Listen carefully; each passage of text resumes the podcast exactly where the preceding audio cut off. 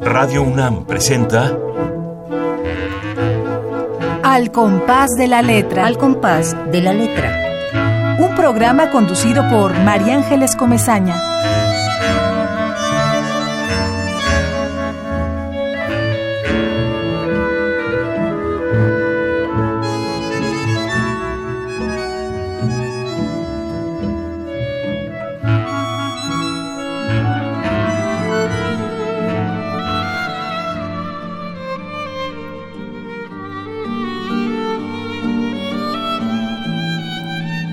Conócete a ti mismo en estas redes, de paz, de sombra, de quietud, de piedra.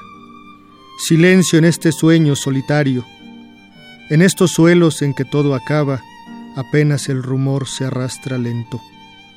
Debajo hay una sábana en que duermen la luz remota, nuestros simples trajes de vivas escafandras obstinadas en su constante paso de extraviado y todos nuestros ecos también callan. Aquí se construyó un tenaz sosiego. La muerte vive como sol de otoño filtrándose despacio entre las hojas, hasta verlas morir en esta tierra donde el mínimo vuelo estacionado vuelve a nacer con un plumaje nuevo. Sepulcro que no mueres esta ruina. Debajo de esta arena hay más arena, formando renovados laberintos. Los pies, los pasos vuelven a extraviarse, porque ningún mortal conoce el tramo donde no existen puertas ni senderos. Al sitio primordial solo se llega sin rastro mortecino en las pisadas. En estas galerías va la muerte, la sombra que llevamos en la sangre, clamando su pregón en las paredes. Los muertos son la voz que se ha apagado.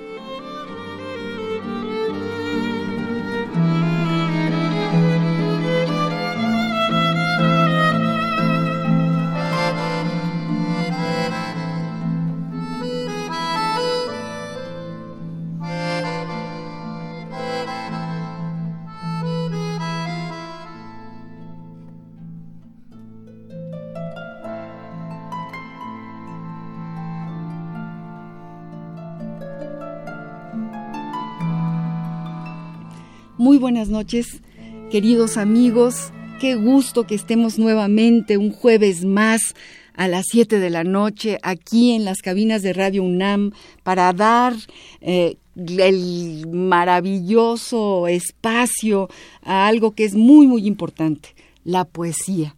Esta noche acabamos de escuchar un poema mayor, un poema que se llama Descenso a Mitla, el fragmento de un largo poema de nuestro invitado de hoy, a quien le damos eh, la más cordial bienvenida y el agradecimiento de que esté aquí con nosotros, el joven poeta eh, Fernando Corona. Muchas gracias Fernando por estar aquí con nosotros y compartir esta aventura al compás de la letra, con tu poesía, con tu poema. Recordamos al público, seguramente ya tenemos algún público cautivo, que cada invitado, cada poeta que llega a estos micrófonos, decide una palabra para que atraviese nuestros 45 minutos que queremos estirar y estirar para conocer a Fernando, para saber eh, cómo es que llega la poesía a su vida, cómo es que se asoma la muerte a sus poemas y bueno, agradecerle de nuevo que esté aquí con nosotros. Eh, Fernando, decías, ecos, la muerte vive como sol de otoño entre las hojas. Eh, donde se caen, ¿no? Debajo de la arena. Aquí, aquí, conócete a ti mismo en estas redes de paz, de sombra, de quietud, de piedra. Silencio en este sueño solitario, en estos suelos en que todo acaba, apenas el rumor se arrastra lento. ¡Qué poema! ¡Qué poema! Fernando querido. Cuéntanos de tu poesía, cuéntanos de, tu camino en, las letras. Yo después voy a leer poco a poco eh, algo de, ese camino y de esa trayectoria, pero cuéntanos tú cómo llegas a este poema, por qué la muerte en la poesía de Fernando Corona. Muchas gracias, primero que nada, María Ángeles. Eh, dobles gracias eh, por invitarme en primer lugar, por ser parte de ese elenco que has estado allegando a este recinto, por supuesto gracias extendidas a, la, a la casa, a mi casa, a mi universidad, a Radio UNAM. Y gracias por seguirme tratando como poeta joven. En los años siguen pasando, yo me sigo sintiendo joven por supuesto, pero los años hacen su, su camino y nos van conectando siempre con ese avance, con ese transcurso, con esa inevitabilidad, eh, inevitabilidad que es eh, el saber que como he dicho en otros eh, lugares poéticos, literarios, pues, ocurrimos más que somos. y eso ha sido algo que me ha acompañado siempre desde los primeros poemas más, mucho más juveniles, preparatorianos en, la universidad, primero en la licenciatura, eh, como una preocupación que desde luego no eh, intento que em, se refleje desde el lado normal, socialmente hablando, de la depresión, del desconsuelo. Es también un sentimiento que me ha causado eh, inquietud a lo largo de, de los años que socialmente, al menos en nuestra cultura, pareciera que si estás inclinado, si eres proclive o tienes un encanto hacia la muerte, entonces tendrías que ser eh, obligadamente depresivo. Eh, y no es así. Yo eh, me acompaño de, ese sentimiento como se acompaña uno todo el tiempo de, sensaciones ligadas con el día a día. y sí me puedo eh, calificar como un individuo que tiene todo el tiempo presente, sin que sea, insisto, una eh, preocupación eh, de desconsuelo, la idea de que pasamos aquí un rato nada más. Y que transcurre. transcurrimos, transcurrimos, y esa sensación va de la mano con vivencias espirituales, vivencias religiosas, amorosas, laborales. Todo el tiempo eh, tengo esa suerte de conciencia que no está despierta o en vigilia todo el tiempo. Es un poco como esa famosa eh, apuesta de, eh, de, Agustín, Agustín de Hipona, ligada con su forma de, apreciar el tiempo, ¿no? Es decir, si yo así veo la muerte un tanto, si me preguntan qué es, pues no lo sé. Pero si no me lo preguntan todo el tiempo, lo sé. Sí, bueno, y además eh, tiene mucho que ver pues nuestra cultura, ¿no? Mexicana, decía Sabines, los vivos y los muertos sentados en la misma mesa siempre recurría a, lo mismo. Y, jugando una suerte de ajedrez también. Exactamente, exactamente. Ahí está, ahí está presente. Bueno, está eh, de una, de alguna manera nuestra cultura nos hace verla distinto a lo, a, como la ven mucho, en muchos otros países, ¿no? Nosotros convivimos con esta muerte. Bueno, eh, eh, en tu poesía, yo digo que también es una suerte de valentía que caiga el, el verso en torno a a, esta dialéctica, ¿no? algo se muere porque algo nace siempre. Sí, claro. entonces seguramente eh, además lo digo por los poemas que ya he leído tuyos, eh, justamente hay un, hay un transcurrir dialéctico, efectivamente, ¿no? De, que de una cosa va saliendo y va surgiendo la otra y va surgiendo la otra, ¿no? Sí, este preocuparse por la vida es preocuparse al mismo tiempo por esa otra cara. Les cuento rápidamente a todos nuestros radioescuchas, Fernando Corona, este poeta muy joven, se lo digo yo que soy una poeta también muy joven, pero de muchísimos años más que Fernando Corona, eh, bueno, es por supuesto nació en México en la, en, en la HH década de los años 70 al final, o sea, imagínense qué joven es. Él estudió en Filosofía y Letras en nuestra gran Facultad de Filosofía y Letras, ahí estudió su licenciatura en clásicos, ¿verdad? En letras clásicas. y después estudió ahí mismo una maestría en literatura latinoamericana. Me encanta esta semblanza que nos mandaste y esta trayectoria tuya, porque también has eh, incursionado muchísimo en los libros y en las bibliotecas, ¿no? Eh, cuéntanos un poquito, antes de, para no leer tu semblanza así en, en frío, ¿no? Eh, ¿Cuándo fue que fuiste a la biblioteca a trabajar en los archivos? ¿No? Decías que con Vicente Quirarte, cuando Vicente Quirarte era su director. Sí, tuve, tuve ese primer acercamiento laboral. Fue mi primera casa y la sigo adorando y sigo yendo y, sigo saludando a la gente. Me siguen recibiendo con ese primer cariño del año 2002 en la Biblioteca Nacional, eh, cuando estaba como director del Instituto de Investigaciones, el eh, doctor Quirarte. a mí me recibió en la Biblioteca Nacional la maestra Rosa María Fernández de Zamora. y desde entonces mi transitar por bibliotecas no ha parado. No es algo que yo me propusiera, yo estudio letras clásicas y, por supuesto que me vislumbro primero entre profesor, investigador, vinculado con lo griego, un poco con lo latino, aunque me dediqué más a lo griego. Em, pero gracias a un personaje fundamental en mi camino, el doctor Roberto Heredia, eh, eh, entré a este mundo, primero en Biblioteca Nacional, a conocer acervos en latín en diferentes estados de la República. El doctor, en paz descanse, tenía esa inquietud de hacernos viajar y conocer las bibliotecas conventuales y ver cómo estaban conformadas y qué materiales había en latín. Un, proyecto que a él le, apasionó mucho.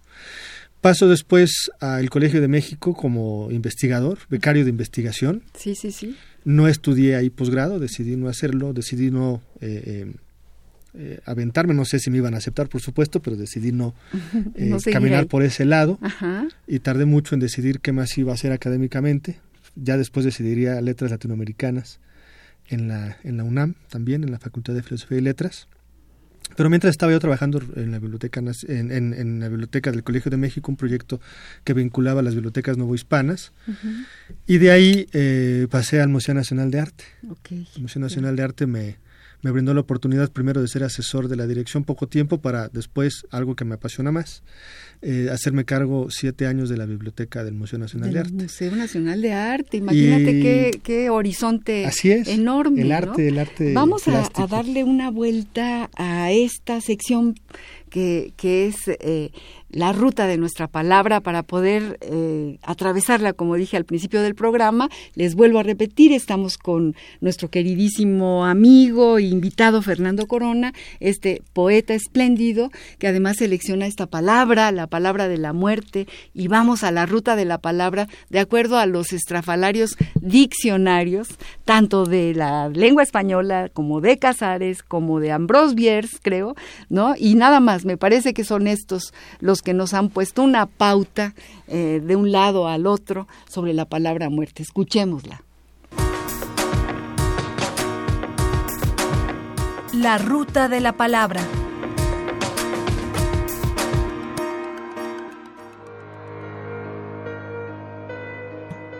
Muerto. Dícese de lo que ha concluido el trabajo de respirar, de lo que ha acabado para todo el mundo de lo que ha llevado hasta el fin una enloquecida carrera y de lo que al alcanzar la meta de oro ha descubierto que era un simple agujero. Diccionario del Diablo, Ambrose Bierce. Muerte. La fue hija del sueño de la noche, vivía en el tártaro. Hércules la sujetó con clavos de diamante cuando fue a liberar a Alceste. Tenía corazón de hierro y entrañas de bronce. A veces se le añadían alas negras y una red con la que atrapaba las cabezas de sus víctimas. Diccionario mitológico. Carlos Gaitán. Morir.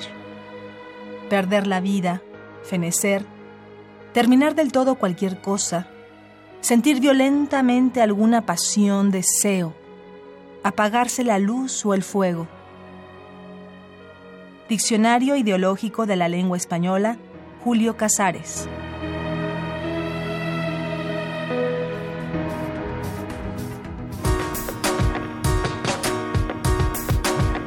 La ruta de la palabra.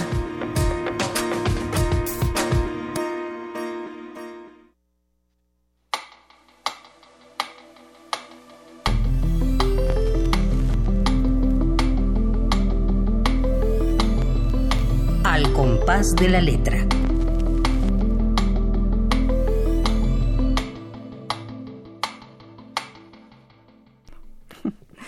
Ahora otra vez te cuento y te digo lo que estábamos platicando antes de que viniera este, este, después del corte, no, en el medio del corte, eh, qué razones tienen los diccionarios para que en su frialdad eh, nos simbren. ¿Cómo ves las pues. definiciones de la muerte de acuerdo a estos tres eh, muy, muy polarizados diccionarios? Claro, navegan entre el deseo de concretar una certeza, sujetarla y la referencia, las reminiscencias de cuestiones tanto mitológicas como, como vivenciales, entonces de repente va uno navegando entre, entre, esos saberes, ¿no? Sí, sí, de manera lexicográfica. Y yo digo siempre que muchas veces, sin darse cuenta, los que hacen diccionarios caen en la poesía. O las, la poesía les llega y no hay ningún remedio. no se dan cuenta, ¿eh? no tienen paraguas contra eso. No, no, no, y no se dan cuenta, pero ahí, ahí va, ¿no? Morir, perder la vida, fenecer, terminar del todo cualquier cosa, sentir violentamente alguna pasión, deseo, apagarse la luz o el fuego. Digo, ahí hay este un verso. Ahí hay un verso, y es el diccionario ideológico de la lengua española de Julio Casares, digo, más formal imposible, ¿no? Pero ahí se le fue a, Casares. Se cuela, inevitablemente. Se cuela, inevitablemente. Y bueno, siempre decimos, y, y, lo decíamos también con un amigo tuyo que está aquí con nosotros y que en algún momento lo vamos a invitar porque también es un poeta, se llama Héctor Rojas, decíamos que qué necesaria es la poesía qué importante espacio se abre y qué ventanota, ¿no? Para, para todo lo que se avecine, para el tsunami que estamos viendo que a lo mejor llega, ¿no? Aquí está la poesía y, y, yo creo que con las manos de la poesía se detiene la ola. Eso, esa es una de las cosas que, que, que, sentimos los que, los que estamos en este, en este espacio, en este territorio. Y bueno, teníamos, eh, eh, estábamos viendo toda tu trayectoria, Fernando, pero más allá de que, de, tus premios, de que eres, de formas parte de muchísimas sociedades tan joven que eres, que tienes que ver con el Museo Nacional de Arte, con la, con la, y que también tienes que ver con el archivo histórico de Banamex o City Banamex, ¿no? Que es un archivo muy interesante. Yo sé que además tiene eh, documentos incluso de empresas de finales del siglo XIX. Así es, de las industrias. De las industrias. Yo creo que ahí se deben de encontrar un montón de cosas interesantes. Sí, es una mina interesante para investigadores. Sí, ¿tú, eh, tienes ahí algún espacio de investigación específico o nada más la la catalogas? Cuéntanos. Pues está en ese, en ese proceso de todo archivo vinculado a la, a la inserción hacia, hacia plataformas que permitan una una mejor manera de abordarlos desde distintas ópticas. Sí, porque fueron como archivos que se fueron recibiendo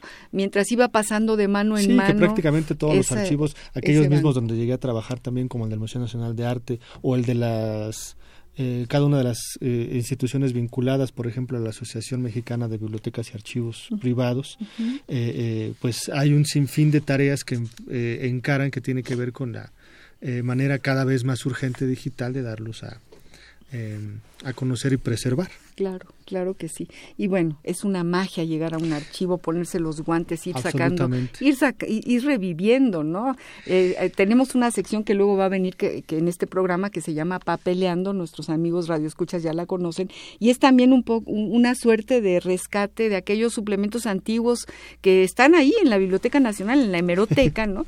Y del siglo pasado, del siglo XX, del siglo Y a eso quería llegar justamente porque todo este camino que te decía hace unos minutos no me lo propuse cuando yo estuve estudiando letras clásicas, pues me ha mantenido en, en ese carril.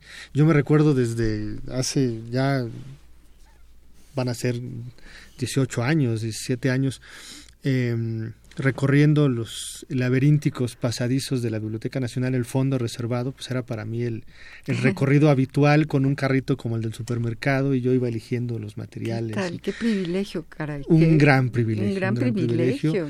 Eh, también en los años posteriores, en que ya no estaba yo en la Biblioteca Nacional, pero estaba en el Museo Nacional de Arte, volvimos a encarar un gran proyecto apoyados por esta alma mater una vez más, que fue la Red de Bibliotecas de Arte Mexicano, que sin el apoyo de la Biblioteca Nacional, claro con la doctora Belém Clark hubiera sido imposible eh, eh, darnos esta tarea de eh, conjuntar y dar a conocer de una manera em, aunada la riqueza de los acervos artísticos de México.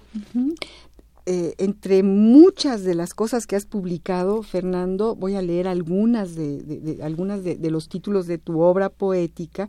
Está eh, Cantos de Silencio, publicado por Tinta Nueva, está Ángela, publicado por la Fundación de Trabajadores Pascual, que me parece padrísimo, ¿no? Cantos sobre la muerte del menor Sabines, luego nos vas a platicar sobre esto.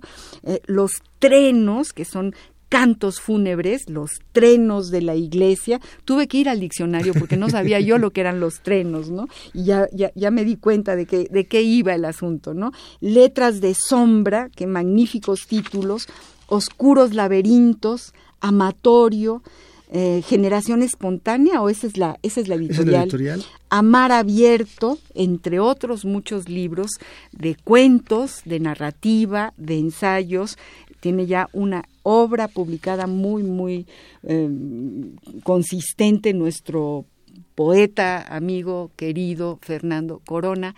Vamos a música para que, que, que, navegue todo lo que estamos diciendo entre las alas de esta música que nos propone nuestro productor Baltasar Domínguez.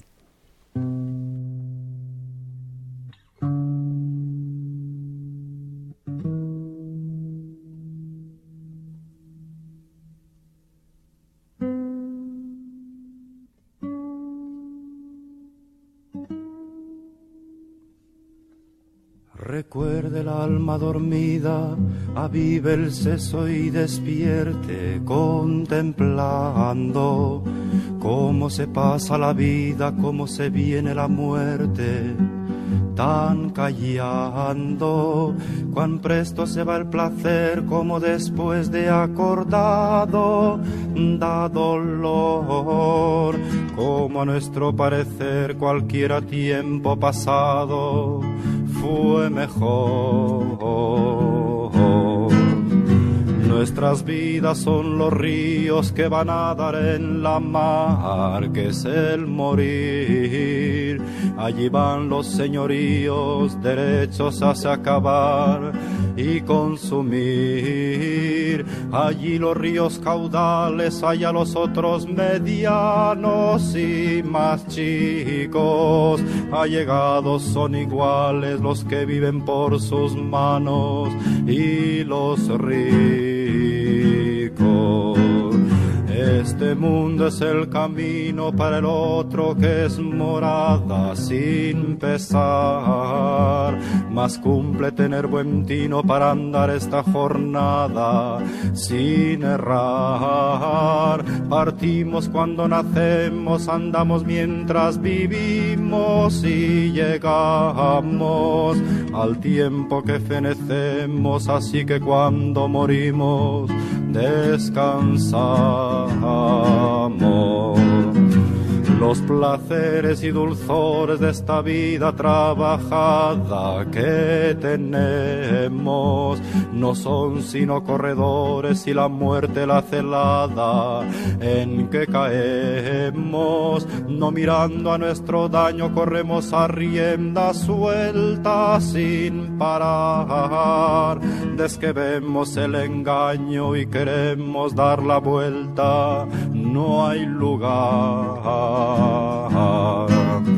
Esos reyes poderosos que vemos por escrituras ya pasadas, con casos tristes y llorosos, fueron sus buenas venturas trastornadas. Así que no hay cosa fuerte que a papas y emperadores y prelados. Así los trata la muerte como a los pobres pastores de ganado aquel de buenos abrigo, amado por virtuoso de la gente, el maestre don Rodrigo Manrique tan famoso y tan valiente, sus grandes hechos y claros no cumple que los alabe, pues los vieron, ni los quiero hacer caros, pues el mundo todo sabe cuáles fueron después de puesta la vida tantas veces por su ley al tablero, después de también servida la corona de su rey verdadero, después de tanta hazaña a que no puede bastar cuenta cierta, en la subilla de Ocaña vino la muerte a llamar a su puerta diciendo buen caballero dejad el mundo engañoso y sus halagos, vuestro corazón de acero muestre su esfuerzo famoso en este trago, y pues de vida y salud hicisteis tan poca cuenta por la fama, esfuércese la virtud para sufrir esta afrenta que os llama. Mama. Así con tal entender todos sentidos humanos conservados, cercado de su mujer y de sus hijos y hermanos y criados, dio el alma quien se la dio, la cual la dio en el cielo en su gloria, y aunque la vida perdió, dejónos harto consuelo su memoria.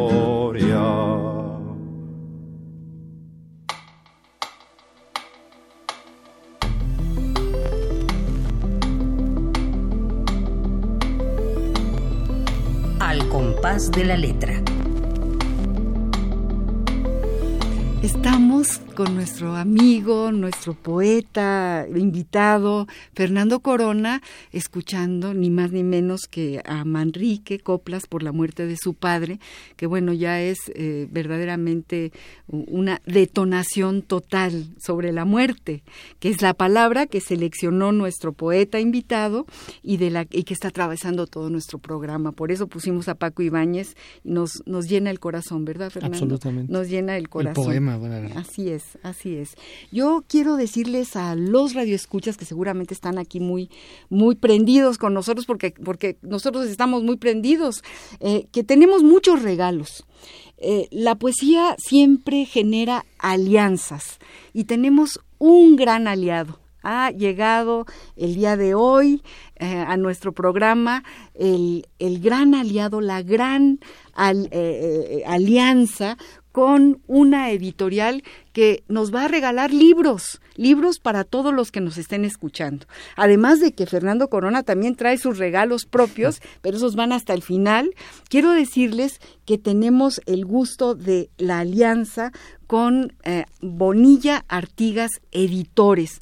Juan Bonilla, muchísimas gracias. Nos ha regalado dos librazos, ¿no? Uno que se llama Aproximaciones a la narrativa de la Revolución Mexicana, didáctica de la literatura hispanoamericana del siglo XX, y otro que se llama Poesía Reunida de Marcos Davison. Marcos Davison es además un pintor y tiene una espléndida obra poética. Este es un gran libro que, bueno, están estos dos regalos para los primeros que nos llamen a los teléfonos 55 23 76 82 55 23 54 12. Ahorita también vamos a regalar los tuyos, ¿no, Fernando? Para que sea este el espacio de los regalos. Miren nada más lo que nos trae Fernando. Tú, dices, tú diles qué, qué les vas a regalar a quienes nos, escuchan. Sí, bueno, del eh, libro con el que arrancamos eh, eh, de, de Censo Amitla, con un fragmento traigo un ejemplar que además eh, es, es una edición muy especial porque al haberla hecho un libro objeto nuestra amiga Sara Romo, pues la decisión entre los nueve pintores que hicieron la exposición a partir de mi poema, eh, Sara y yo, fue que solo hubiera un número eh, limitado, de, 180 ejemplares. Uy, pues es, un, es, una, es un regalazo, es un regalazo. Todavía encontré uno que, quise que estuviera aquí en esta, en esta ah, mesa. Pues También traigo el Amatorio, un eh, libro publicado en 2006 por generación espontánea, eh, de carácter amoroso, por supuesto, porque tiene estos alcances también y con la firme invitación de que también nos acompañen el miércoles eh, eh, primero de, marzo en la capilla Alfonsina a las 7 de la tarde,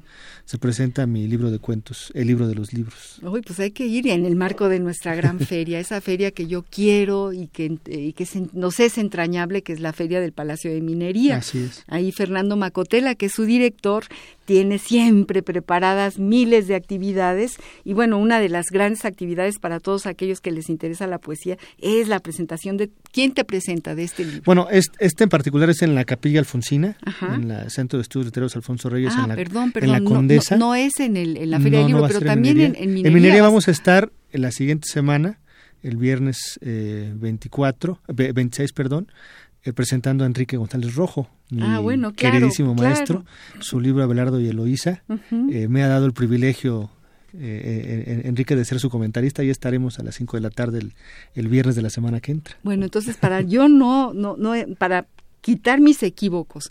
la primera presentación en la Capilla Alfonsina. El día miércoles primero de marzo.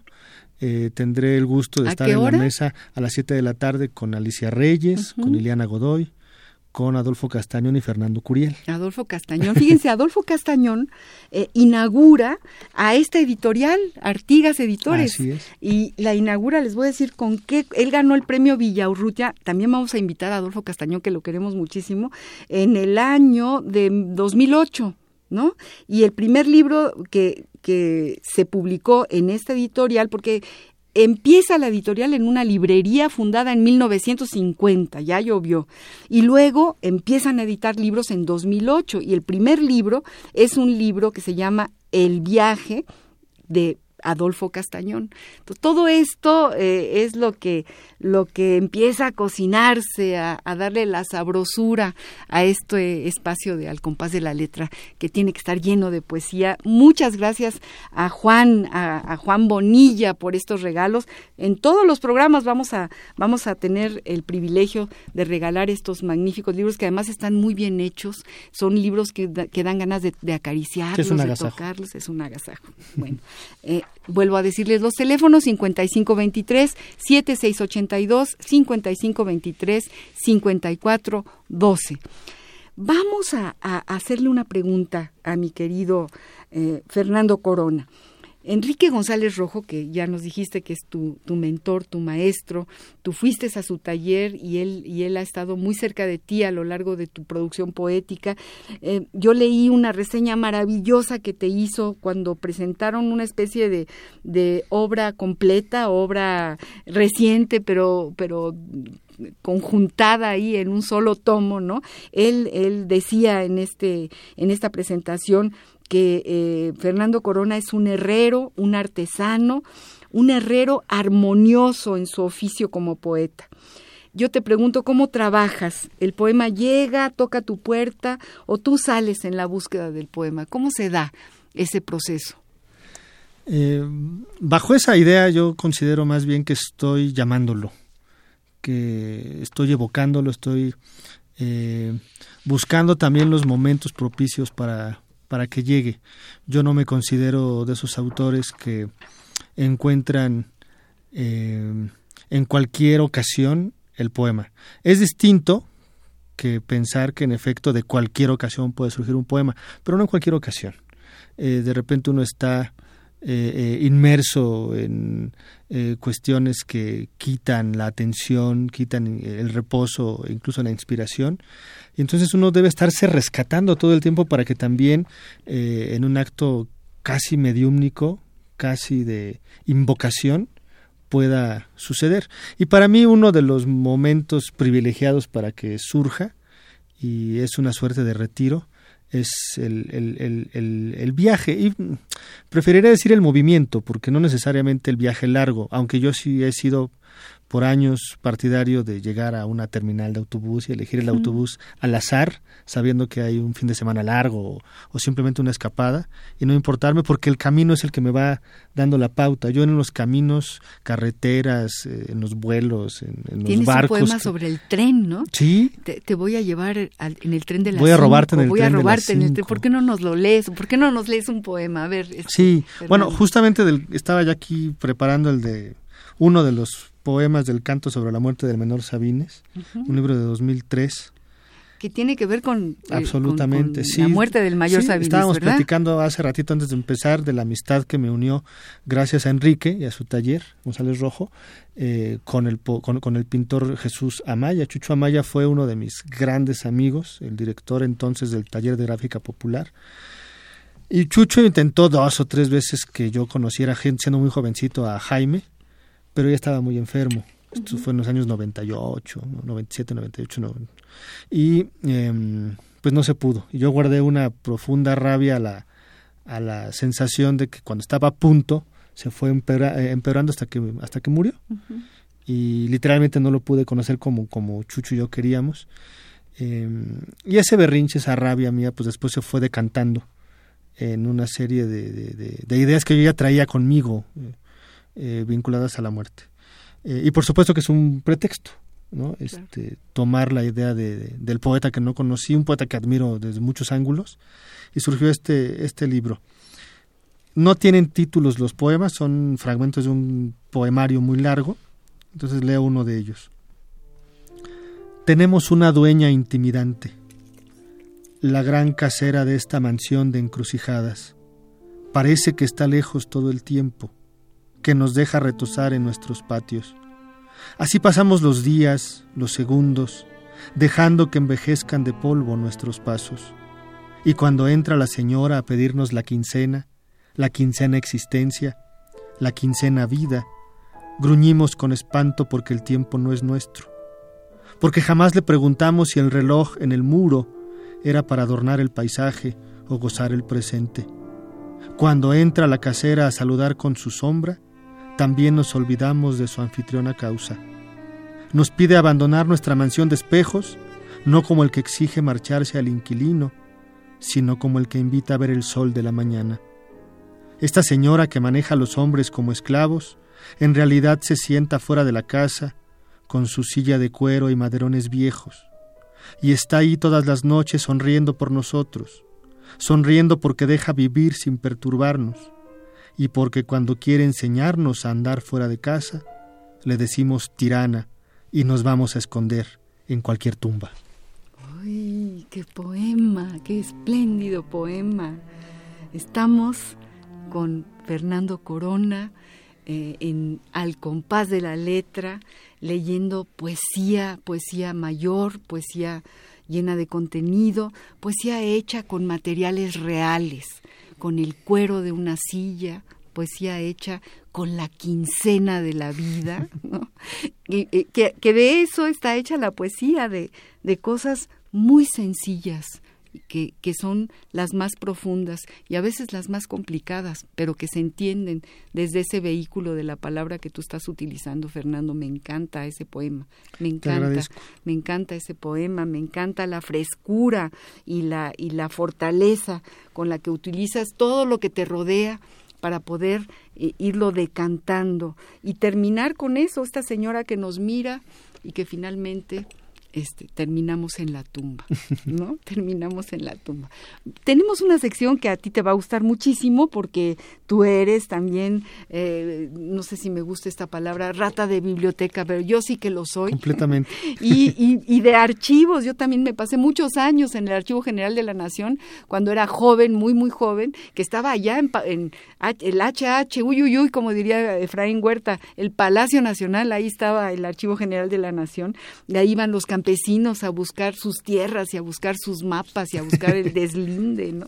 Y era muy bonito. Pero bueno, eh, eh, justamente por ese amor a los papeles viejos, tenemos una sección a la que vamos en este momento que se llama Papeleando.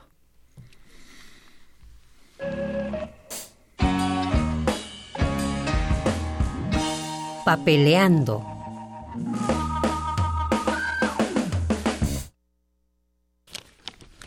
Papeleando nos, nos dio, eh, en este caso no, no me fui a la hemeroteca porque yo también he tratado de ir recordando, recortando y recordando, pues, o para, para recordar a lo largo de mi vida un montón de, de periódicos que luego se van haciendo tan amarillos y a veces va perdiendo la, perdiéndose hasta la tinta. Pero estamos frente a un suplemento de la jornada del 21 de febrero de 1999, la jornada semanal. Eh, este, esta jornada estaba dedicada a nuestro querido José Emilio Pacheco. Y Hugo Gutiérrez Vega, que siempre eh, escribía en, los, pequeñísimos resúmenes para, para poder entrar a los territorios, a las orillas, al, a los grandes mares, ¿no? Dice, decía en este, en este periódico, eh, Hugo, decía, el premio Mazatlán, entregado recientemente a José Emilio Pacheco, reconoce los méritos de la obra ejemplar de uno de nuestros clásicos hombres de letras poeta, novelista, periodista cultural, maestro y ordenador de muchos aspectos de las tareas literarias. José Emilio Pacheco ocupa un lugar fundamental en la pequeña legión de los que ven el sol cuando es noche profunda. Así, así lo introduce. Y, y me gustó releer, aquí incluso hay eh, noticias de Raúl Salinas, de que si lo iban a traer, se lo iban a llevar y demás, ¿no? De aquellos años lejanos de 1999. Y hay un pequeño poema que tiene que ver con los tuyos y por eso quizá lo, lo, lo quiero traer a esta mesa, porque también tiene que ver con las tinieblas y, y me, muchas veces eh, nos suena el eco de un poema en otro poema, porque el latido de ambos eh, llegan con una fuerza muy particular y esto es lo que me pasa a mí a veces cuando leo poemas jóvenes como los tuyos y, me recuerdan, me recuerdan poemas de, de, otros poetas. Bueno, eh, para no alargarme, aquí dice en esta página amarilla de la jornada semanal del 99, de 1999, siglo pasado, dice José Emilio en este poema, de las milicias celestiales en la guerra perpetua entre los hijos de la luz y los hijos de las tinieblas, me afilié con el bando de las tinieblas. Pero cómo elogié su claridad, su transparencia, su brillo, de qué manera impulsé la veneración hacia lo oscuro, que llamé luminoso, y los obligué a sangre y fuego, a decir que venían el sol cuando era noche profunda. ¿No?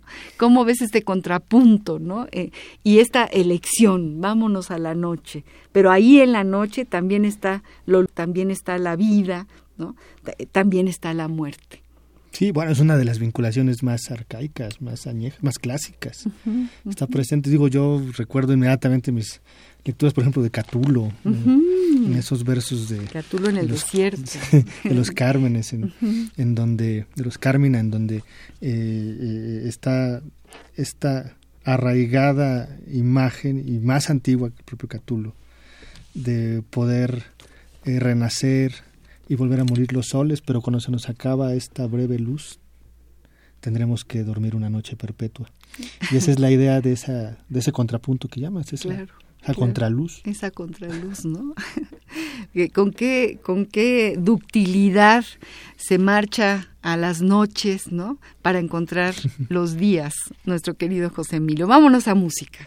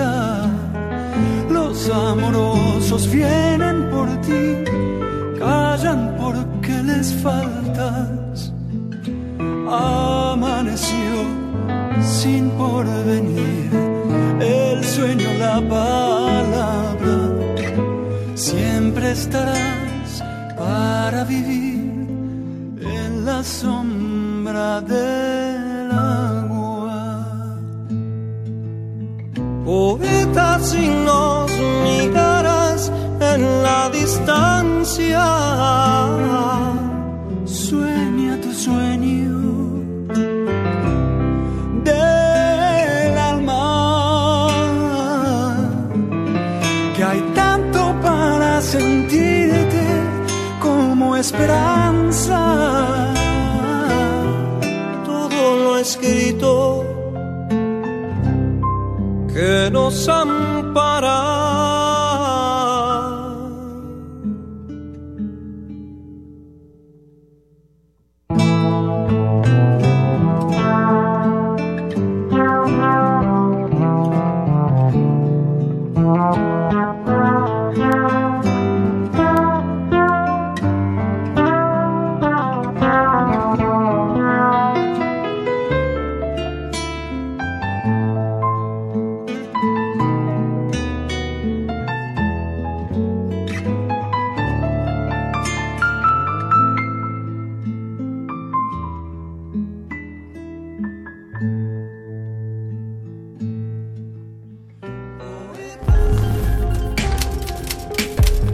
Epistolario.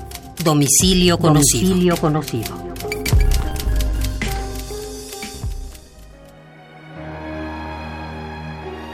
Cada cual puede embellecer una idea creada anteriormente. Rubén Darío. APN, Prendes, Santiago. Amigo mío, ya que esta maldita enfermedad me tiene postrado y yo no puedo ir ni tú puedes venir, te daré por esta carta idea clara de la base de mis artículos. Son dos los que pienso escribir. Ante todo, ¿qué es plagio? Campo Amor lo ha definido mejor que nadie en su estudio titulado Mis plagios. Debes de saber que el gran poeta fue acusado por varios escritores de varios diarios madrileños como plagiario. Él se defendió y triunfó. ¿Quién es dueño exclusivo de ideas originales actualmente? Si en el gran Hugo se ven ideas enteras de poetas antiguos, si en Shakespeare se ven figuras idénticas y expresadas en ocasiones con los mismos epítetos de Teócrito, por ejemplo, en Venus y Adonis, en Campo Amor se notan afinidades, figuras y modos de Víctor Hugo, sin que en ello haya pecado alguno ante la alta y severa crítica. Cada cual puede embellecer una idea creada anteriormente si tiene bellezas para ello. Y luego, el ritmo y la rima son creación también. Busca en las librerías Mis plagios de Campo Amor, última edición. En la colección de los lunes que hay en la imprenta de la época, hay un estudio que no sería malo leer sobre Sardo y sus plagios. Si vienes, avísame por el Nacional. Si no, contéstame lo más pronto para dar a luz todo en cuanto esté listo y después de ver tu opinión. ¿Lo admitiría la revista del Progreso? Recuerdos a Carballo. Tuyo, Darío. 12 de la noche, París, 24 de mayo, 1906.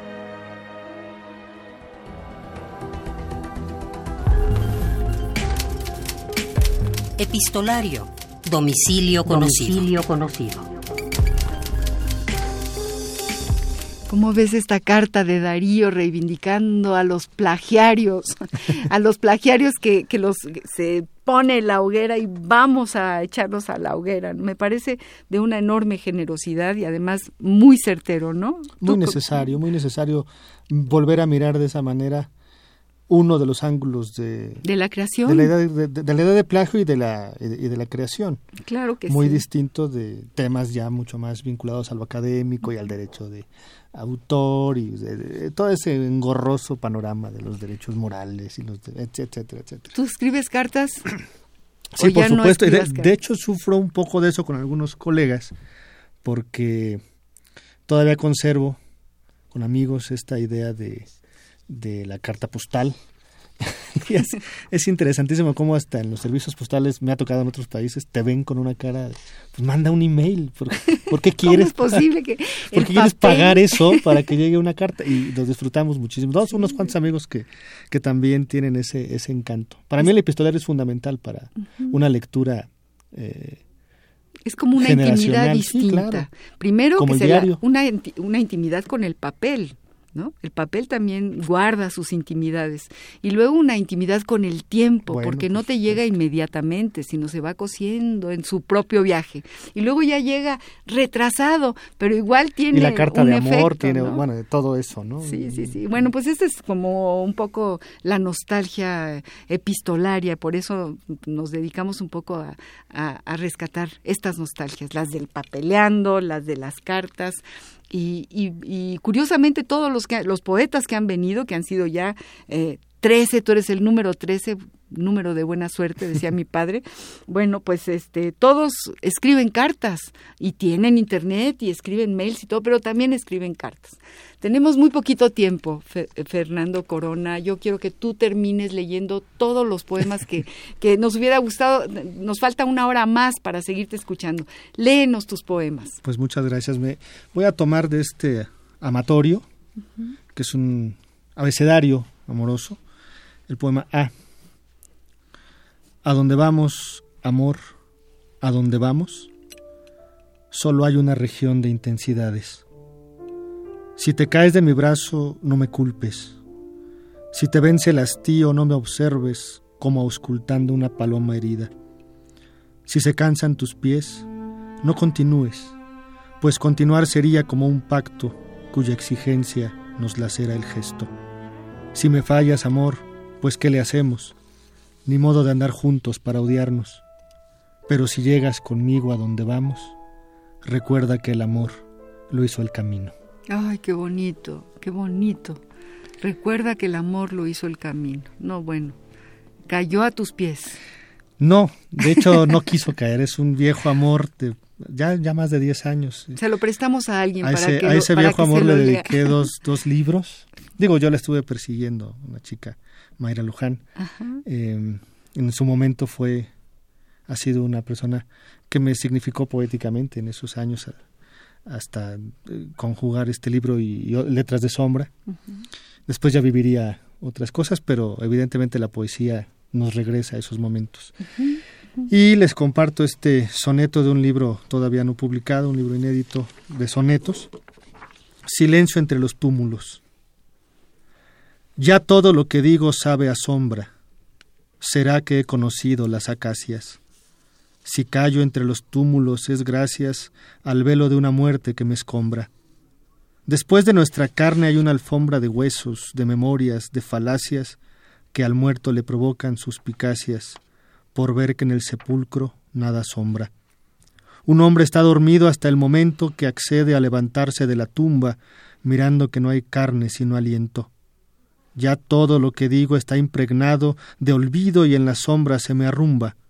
Apenas me acostumbro a estar callado. Magnífico poema y tenemos que cerrar, tenemos que irnos, despedirnos, decirles a Nancy Esther Serrano Acevedo, a Jesús Ángel Grajeda, a María de la Luz Serrano Martínez que han ganado los libros que nos regala Fernando, decirles a Rodrigo Rafael Ramos, a Ana Laura Andrade, a David Fuentes, a Alba Torres, que también ya se ganaron sus libros, que pueden venir aquí a Radio UNAM, a Adolfo Prieto 122, eh, ¿o qué?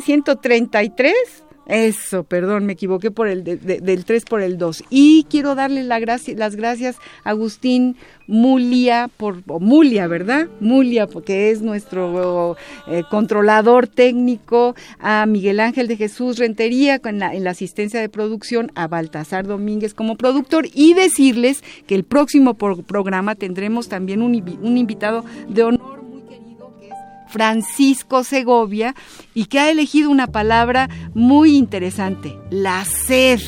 Vamos a ver cómo atraviesa nuestro programa. Gracias a todos por estar con nosotros. Sigan leyendo poesía. Nos escucharemos el próximo jueves. Muchas gracias, Fernando, por estar aquí. Al contrario, este muchas gracias. Sandunga, no seas ingrata, mamá de mi corazón. Antenoche fui a tu casa, tres golpes le di al candado.